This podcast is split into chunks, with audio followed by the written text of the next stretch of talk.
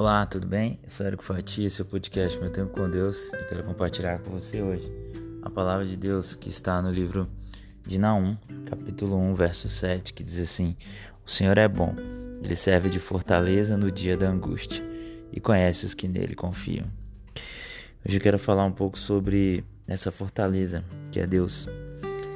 Sabe, nós passamos na vida por muitos momentos de adversidade e muitas vezes procuramos um socorro, um socorro bem presente na angústia. E muitas pessoas se seguram, se confortam, se consolam, tem como o seu porto seguro o dinheiro, outras a própria fama, outros ainda vão procurar segurança na família.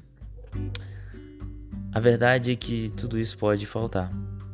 Em algum momento, alguém que tem muito dinheiro pode não ter. Em algum momento, alguém que tem muita fama pode também acabar dessa fama. E aquele que se funda nos familiares pode acontecer de ficar sozinho. A verdade é que nós viemos para este mundo e um dia o deixaremos. Mas e como é que funciona na jornada da vida? Muitas vezes nós precisamos caminhar sozinhos também.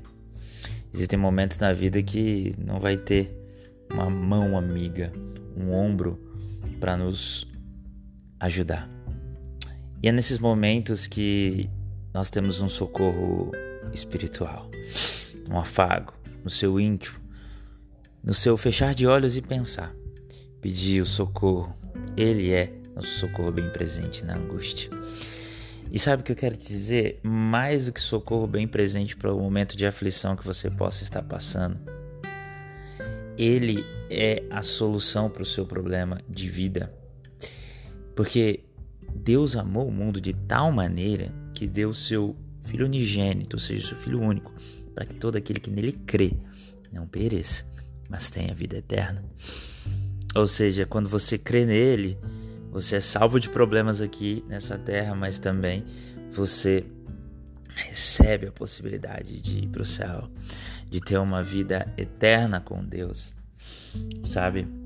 Muitas vezes a gente está preocupado só com o problema e esquece de encontrar a solução.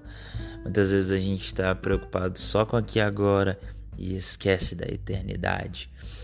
Que a gente se lembre que para mais do que uma solução uh, momentânea, mas sim uma solução perene, uma solução eterna, é confiarmos em Cristo Jesus, aquele que é o autor e consumador das nossas vidas. Que Deus te abençoe e lembre-se, no dia da angústia, busque o Senhor. Que Deus te abençoe.